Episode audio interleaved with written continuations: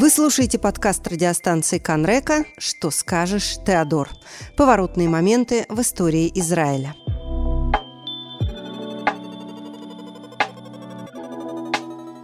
В прошлой части нашего подкаста я обещала вам рассказать, что имел в виду Бен-Гурион, утверждая, чтобы Израиль стал нормальным государством, в нем должны появиться свои воры, убийцы и проститутки. На самом деле, я, конечно, не знаю, что он имел в виду, и вообще сомневаюсь, что он это говорил – но действительно, и правовая система, и общественные нормы, как правило, выстраиваются как следствие событий, которые происходят впервые. Одним из таких событий в Израиле стало убийство в парке Ганмейр, создавшее важнейший прецедент в израильском праве. Здравствуйте, я Алла Гаврилова, и вы слушаете подкаст «Что скажешь, Теодор?» Часть пятая. Убийство в Ганмейр.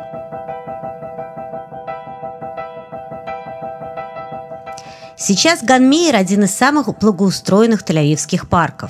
Детская и собачья площадки, большое кафе, ЛГБТ-центр.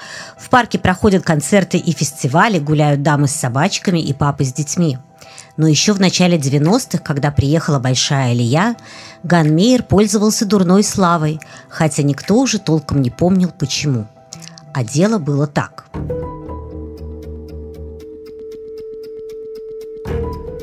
21 августа 1949 года в парк приходит влюбленная пара. Его зовут Даниэль Фактори, ее Наоми Штайн. Пара не совсем обычная, эти юноша и девушка – брат и сестра по отцу. Даниэлю 25 лет, он женат, у него есть дочь. Наоми 22 года. Час ночи, во время их э, любовного свидания, они там уединились где-то в кустах, подошел человек, оглушил Даниэля – фактически проломил ему череп. Убрал его в сторонку, избил и изнасиловал Номи. Это краевед Слава Шифрин. Даниэль пришел в себя, дополз до какого-то дома, вызвали скорую помощь, и пока его привезли в больницу, он скончался. В полицию явился человек, которого звали Давид Якубович. Он сказал, что он нашел э, истекающую кровью раненую, перепуганную девушку, и он вызвал полицию. Началось следствие, и Номи в Давиде Якубовиче, в человеке, который вызвал полицию, узнала своего насильника, узнала преступника. То есть он сам вызвал полицию. Давид Якубович тоже был такой интересный персонаж. Несмотря на типичное еврейское имя и фамилию, он был не еврей, он был грек с острова, грек с острова Крик, назвали его Кристос Николидис. Он сюда пришел с британской армией во время Второй мировой войны, и когда британцы отсюда ушли, он остался. Номи давала показания лежа в больнице э, находясь в таком полусознательном состоянии, было очень тяжело говорить. Она была вся перевязанная, раненая, с очень таким замутненным сознанием. Ее показания заранее записали, ей просто давали их подписать. Э, иногда она говорила, нет, нет, этого не было. Тогда их вычеркивали. Есть протокол заседания, его можно найти э, в архивах, в интернете он есть, э, где прямо видно, как ручкой вычеркнуто предложение. Какие-то вещи она сказала, что их этого не было, какие-то она или пропустила, или сказала, что это было. В любом случае, весь суд был основан на показаниях перепуганной, раненой, лежащей в больнице э, жертвы. За развитием этого дела напряженно следила вся страна. Это было первое громкое уголовное преступление в истории молодого государства. 27 ноября 1949 года начался суд. Суд вел судья Натан Барзакай, и нужно отметить, что в Израиле еще тогда действовало британское законодательство, и существовала смертная казнь смертную казнь отменят за убийство только в 1954 году. Мы находимся в 1949 году. Все против Якубовича, э, убийство Даниэля Фактория и принесение телесных э, повреждений, травм э, Номи. И суд приговаривает Якубовича к смертной казни.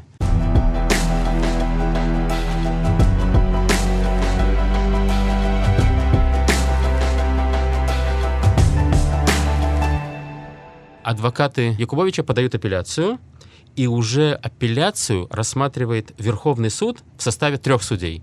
Шимона Гранат, Сим Хасав и Моше Зильберг. Напомню, судья Гранат – это тот самый человек, который после войны судного дня в 1973 году возглавит первую государственную комиссию по расследованию действий правительства и ЦААЛя.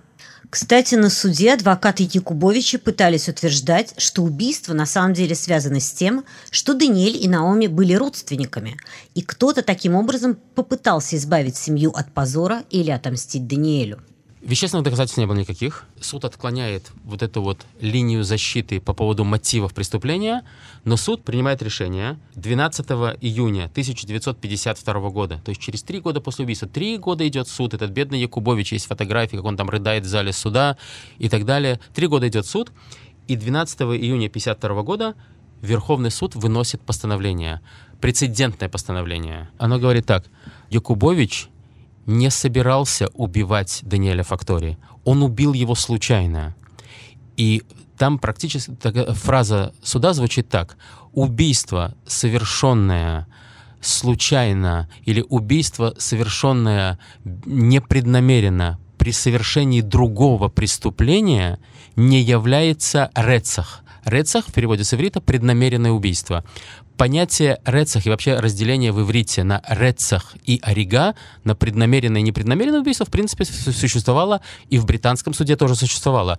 Просто было не очень понятно, когда применять. Поэтому Давид Якубович был обвинен только в изнасиловании и в, в непредумышленном убийстве. В итоге смертную казнь заменили на 15 лет тюремного заключения, которое Якубович начал отбывать в 1952 году. Он отсидел 10 лет и в 62 году вышел. Вскоре попался за кражу, опять отсидел, опять вышел. Уехал из Израиля, и дальше его следы теряются. А в израильском обществе осталось разделение на преднамеренное и непреднамеренное убийство. Но в 2008 году эта история неожиданно получила продолжение. В 2008 году известная журналист Илана Даян сделала такой сюжет с известным, суперизвестным израильским адвокатом Авигдором Фельдманом. Можно найти в YouTube этот э, небольшой сюжет, минут 15 он занимает, где они гуляют по парку Мейер, и Авигдор Фельдман рассказывает про этот случай, про это убийство, про его последствия, и он рассказывает там о том, что вообще все следствие велось страшно непрофессионально. Не было никаких вещественных доказательств. Не брался анализ спермы, не брался анализ крови. И тогда Илана Даян спрашивает, как вы считаете, ваше субъективное мнение, ну там через, через 40 лет? Фельдман говорит, я считаю, что Якубович вообще не виноват. Это просто козел отпущения, как часто бывает.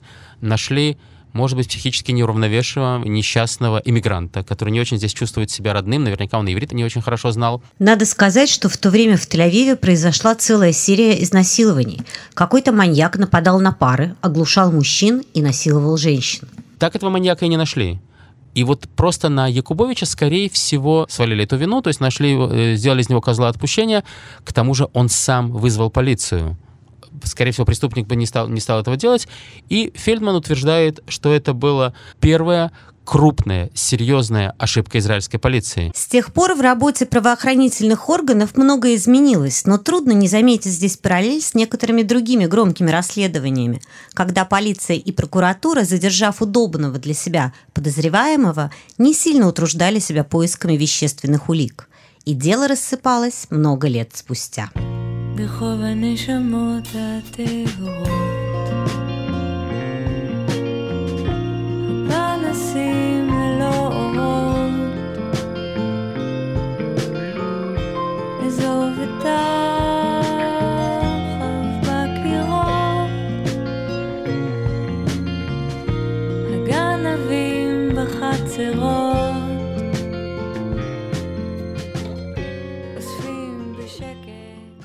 Но, конечно, не только уголовное право опирается на прецеденты, и мы часто даже не думаем о том, что какие-то естественные для нас права были у нас далеко не всегда. Например, могли ли мы 70 лет назад требовать информации о состоянии здоровья главы правительства? И почему это возможно теперь? Давайте опять послушаем Славу Шифрина. В 1962 году, вот как раз когда Давид Якубович вышел из тюрьмы, в 1962 году Тель-Авивский муниципалитет постановил выселить жильцов из деревни Сумелия. Надо сказать, что название деревни на самом деле произносится по-разному и не всегда так, как говорит Шифрин. Чаще всего деревню называют Сумейл, но у нее есть и третье название – Аль-Масудия. Что такое деревня Сумелия? Если вы знаете, угол современных улиц Ибн Гвироль, Орлозоров, Жаботинский, э, вот северный, се, старый северный Тель-Авив. Mm-hmm. С, э, со середины 19 века на этом месте существовала арабская деревня Сумелей. Сумель по-арабски – это жара. Деревня эта просуществовала, то есть она пережила и э, британский мандат, и Вторую мировую войну. И во время Второй мировой войны там была бомбардировка итальянской авиации, там что-то 70 человек погибло. Большинство жителей деревни покинули пределы Израиля, покинули Тель-Авив во время войны за независимость. Их место заняли евреи, евреи, жившие там, которые снимали у них квартиры, или евреи, приехавшие из э, стран Северной Африки. Жили они там ну, не то что незаконно, но там не было никакой инфраструктуры, никто не платил муниципальный налог, ну, в общем, все было очень так вот по-партизански. Такая партизанская жизнь в оставленной арабской деревне прямо в центре, фактически в центре э, самого большого израильского города, в центре Тель-Авива. В 1962 году Тель-Авивскому муниципалитету это все надоело, к тому же начали строить там высотное здание, которое вы знаете, э, Мигдаля Меа, такой знаменитый, вот этот первый небоскребы Тель-Авива, начало 60-х годов, нужно было освободить место, нужно было снести эти вот э, хибары, эти покосившиеся старые здания, и нужно было выселить жильцов. Жильцы, конечно, выселяться не хотели, и тогда э, принимают решение и дают распоряжение насильно выселить жильцов. И начинается насильное выселение. Приезжает полиция и начинает вот реально людей вытаскивать из домов, забрасывают в машины. Вот все это происходило.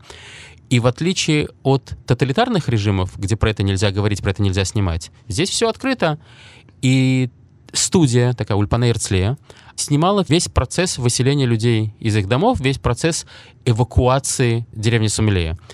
Тогда еще не было телевидения. И телевидение в Израиле ввели в 67 году. Первая трансляция — это после шестидневной войны, где показывали эти сюжеты, показывали те, кто, может быть, помнит в Советском Союзе, киножурналы.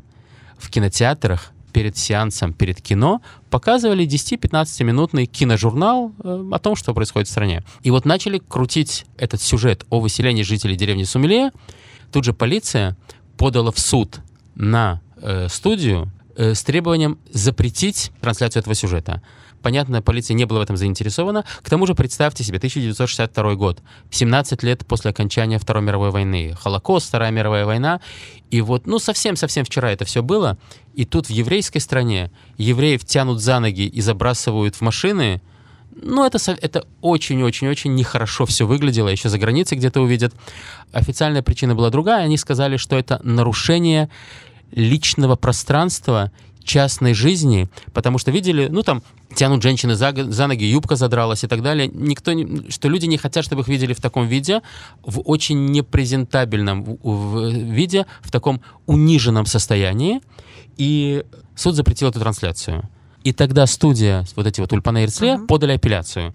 Взяли они адвоката, такую восходящую звезду израильской юриспруденции Шмуэля Тамира и Шмуль Тамир выигрывает эту юридическую дуэль. Генеральная линия его защиты — это зхут от Сибур Ладат, право общества на информацию.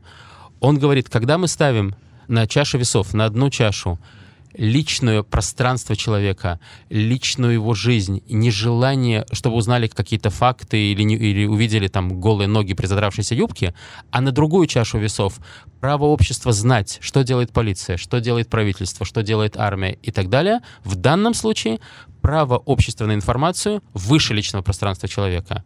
И судья, верховный судья, признает его правоту. И с 1962 года в израильский лексикон – в израильскую юриспруденцию, в израильские средства массовой информации входит это понятие, которое мы слышим каждый день, особенно вот сегодня мы слышим каждый день «зхут от цибур ладат». Общество имеет право на информацию. От общества нельзя ничего скрыть, общество обязано знать. Поэтому зачастую, когда мы ошибочно думаем, что что-то происходит впервые, то это не потому, что от общества что-то скрыли, а потому что общество просто очень короткая память. כי זה שוד, זוכר את התוכנית אבל תגידי לי בסוף. לדבר עם העיניים, לא לדאוג, אסור לכם לשבת, יאללה כולם לעמוד. נטפל במצלמות, מצלמות, בשומרים, אל תשאירי עקבות, עקבות, עקבים, כל הכסף... Вы пробовали объяснить израильскому ребенку, почему театр начинается с вешалки? Я пробовала, и, честно говоря, без особого успеха. Но если задуматься, то как раз гардероб – это практически единственное, что израильский театр у русского театра не перенял. От чайки до русского акцента, от Станиславского до шляпок. Но потом все резко изменилось. О том, как менялся израильский театр и израильское кино, я и расскажу в шестой, заключительной серии подкаста «Что скажешь, Теодор».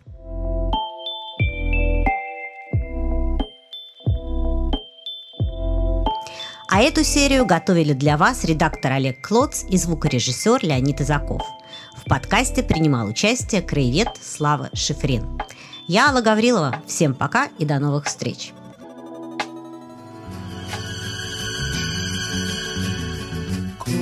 הרחובות כבר ריקים, הסמטאות כולן שלו, שוב הוא לבדו, שוב רק עם צילו.